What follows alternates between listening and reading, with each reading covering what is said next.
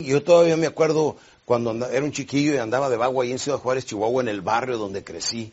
Este, me acuerdo todavía de cuando me empecé a cruzar a los 12, 13 años por el río a, a, lustrar zapatos al otro lado. Bendito sea Dios que crecí en la pobreza. Si no hubiera sido por la pobreza, si no hubiera sido por la necesidad, si no hubiera sido por esas circunstancias en las que crecí, nunca hubiera tenido la fuerza, la pasión, la determinación de llevar las cosas a cabo desde que yo era niño, desde que yo era adolescente, desde que tenía esos retos. Cuando dormía, cuando me adoptó mi padre adoptivo, que vivía en un pequeño tráiler ahí en la, en la casa de, de, donde, donde me adoptaron, este, pues de ahí empezó mi vida.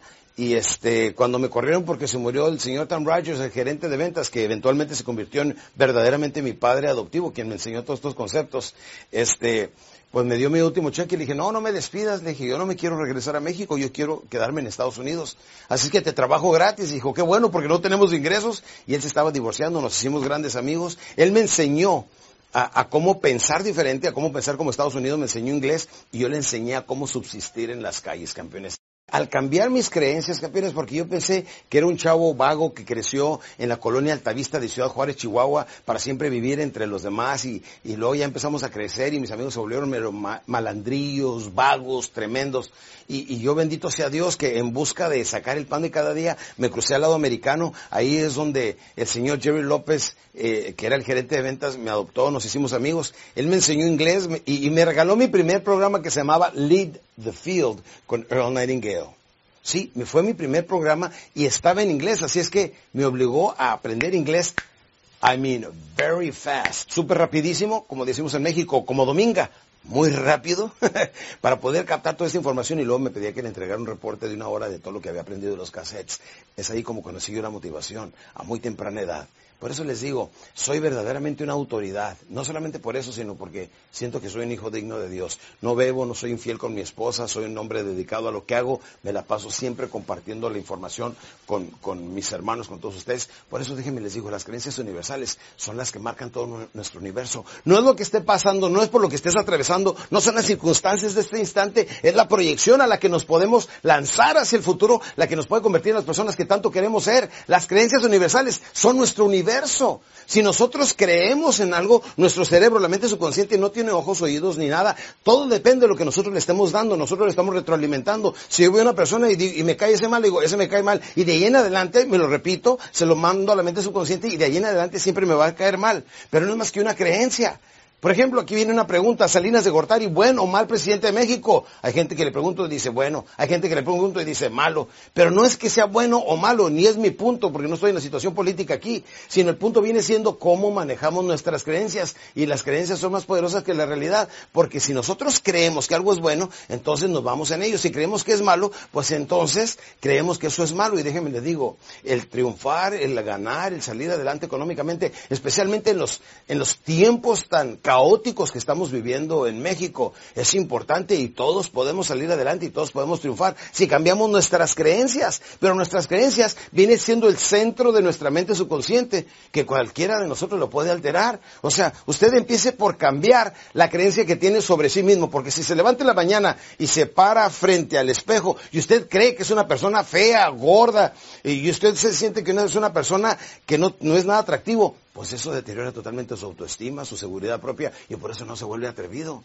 El día que usted diga, ¿sabe qué? Pues soy gordito pero simpático. O, fíjense, la teoría viene siendo cambio lo que puedas y lo que no, acéptalo. Pero el momento que tú empieces a creer verdaderamente en ti, es donde tus creencias empiezan a cambiar y es donde empiezan a crear una imagen diferente de ti. Sobre el dinero, campeón, también, si tú crees que solamente con un salario mínimo puedes vivir bien, déjame te digo, el conformismo es lo que más mata la prosperidad de la gente. Por eso la gente no sale adelante, campeones.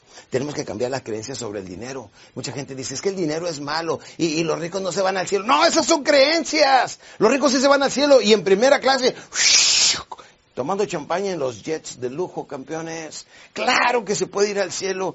Claro que sí, generamos empleo, ayudamos a la gente, este, hacemos muchas cosas buenas cuando prosperamos. Y yo quiero que usted, no me importa si es hombre o mujer, si tiene 15 o 65 años, este es el primer día para empezar a cambiar sus creencias, porque este primer día es el primer día de su nueva vida, es el primer día del resto de su, vida. Y si hoy decide, cambiar sus creencias, póngase listo lo que está retroalimentando en su mente subconsciente.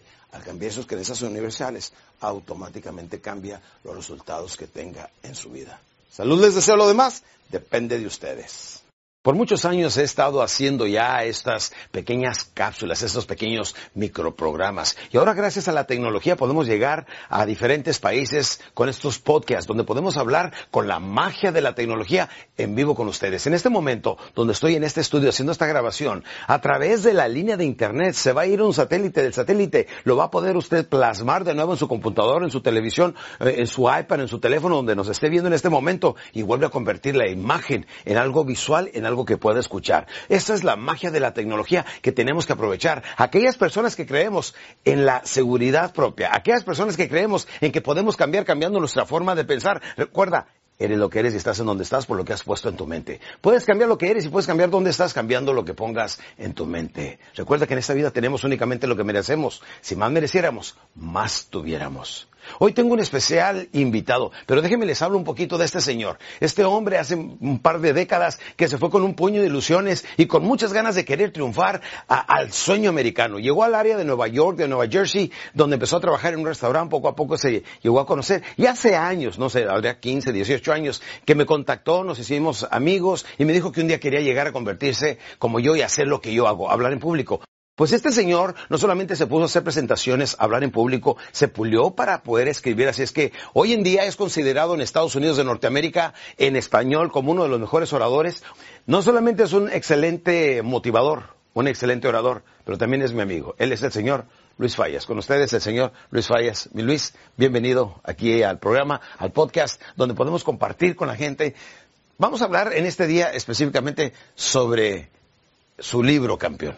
Así es. Gracias Alex por invitarme, gracias a todos que nos están eh, viendo a través del Internet y estamos emocionados de estar aquí con usted. Qué bueno, todos prendidos, siempre entusiasmados. Hay dos formas de vivir, ¿verdad? Entusiasmados o sin entusiasmo. ¿Usted qué recomienda? ¿Que viva la gente qué? Siempre motivada, siempre entusiasmada por esos sueños, por esos objetivos y simplemente por el hecho de estar vivo. Eso. Vamos a compartir algunos cinco puntos de lo que usted menciona en su libro El poder de un sueño.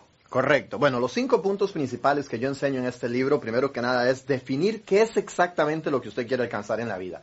El segundo, el deseo. Convertir esos sueños en un deseo ardiente de triunfo. El tercero, creer en ellos y en usted mismo. El cuarto, una decisión, pero una sola decisión porque muchas veces que la gente se pasa cambiando decisiones constantemente. Y por último, y uno de los más importantes, reprogramar nuestra mente subconsciente. Muy bien, vamos a hablarles un poquito específicamente de cada uno de ellos. Entonces, el primer punto fue definir qué es lo que se quiere alcanzar en la vida, porque muchas personas tienen muchas ideas, se emocionan, quieren echar para adelante, pero nunca se sientan a escribir esos sueños y decir, esto es lo que realmente me apasiona, esto es lo que yo quiero dedicar el resto de mi vida. Como decía Zig Ziglar, decía, en la vida hay que saber específicamente y perfectamente bien claro qué es lo que quieres, porque si no, puede que pases enseguida de ello sin reconocerlo. Entonces, este, hay que tener perfectamente bien claro y sobre todo bien definido lo que uno quiere en la vida, ¿no es así? Así es, y tenerlo escrito en diferentes partes de ¿Por qué es tan importante tenerlo escrito, Luis? Porque es muy fácil con el diario vivir de que a uno se le olvide. Con las cosas que vemos en la televisión es muy fácil de nosotros renunciar a ello. Pero cuando nosotros tenemos esa imagen constantemente, viéndola ahí que nos recuerde, nosotros vamos a decir, esto es lo que quiero hacer y a esto es lo que me voy a dedicar. Muy bien, el segundo paso viene siendo... El deseo. Y es muy importante hablar de un deseo ardiente de triunfo, como lo escuché en uno de sus audios hace que claro, unos 15 Claro, yo hablo mucho del deseo. Exactamente. ¿Y por qué? Porque muchas veces la gente lo quiere, pero no está dispuesto a hacer lo que se requiere para alcanzarlo. Así es, no están dispuestos a pagar el precio. Recuerden que una persona que desea algo, entonces automáticamente le está dando la orden a la mente subconsciente para que empiece a diseñar un plan. El qué es más importante que el cómo, como lo hemos hablado anteriormente en mis podcasts. El número tres, el paso número tres, ¿cuál es campeón? Creer. Y aquí viene algo muy importante, creer no solamente en sus sueños, sino también en usted mismo. Y es muy importante estos libros, estos audios y dice, este tipo de información que hay tanta hoy en día para que estemos reprogramando, haciendo ese proceso de transformación de nuestra mente subconsciente, de borrar todos esos impulsos, esas creencias limitantes que nos inculcaron Exactamente. cuando nosotros éramos niños. Sí, sí, sí, las creencias dicen, eh, dicen que las creencias son más poderosas que la realidad. No es lo que esté pasando, es lo que estás creyendo.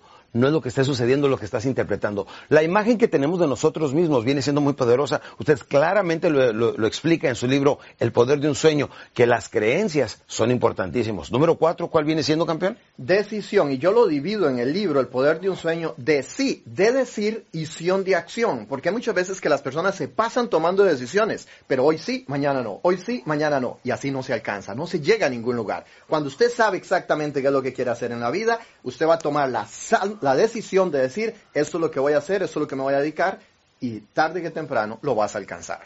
Si no estamos decidiendo, entonces estamos posponiendo el postergar este, en inglés se dice procrastination.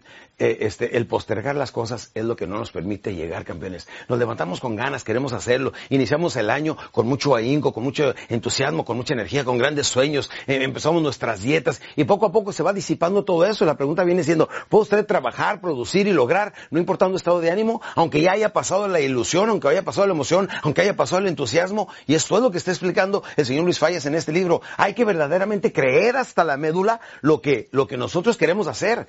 Si nosotros lo llegamos a creer, lo llegamos a crear, ¿verdad que es cierto? Definitivamente. Número cuatro viene siendo. Ese era el definir. La, cuatro de la decisión. el quinto del poder de un sueño es. Reprogramar nuestra mente subconsciente. ¿En qué consiste? En que vamos a entrar en un lavado de nuestra mente, un brainwash, un exactamente, un brainwash, un cerebro. Le decimos eh, eh, en México un lavado de coco. Exactamente, un lavado de cerebro. ¿Para qué? Para borrar todas esas ideas que nos inculcaron de que usted no puede, de que, de que los pobres tienen que morir pobres, de que los ricos siempre van a ser ricos. Eso es una mentira. Cuando usted realmente sabe y se descubre el potencial que Dios nos ha puesto, usted realmente se da cuenta de que usted puede alcanzar cualquier objetivo que se proponga. Y eso va a ser a través de un proceso de reprogramación constante. O sea que no es de la noche a la mañana que uno dice, quiero cambiar. No, debe uno saber y se va a saber llegar a cabo estos cinco pasos que nos menciona el señor Luis Fallas en su libro El Poder de un Sueño, que viene siendo número uno.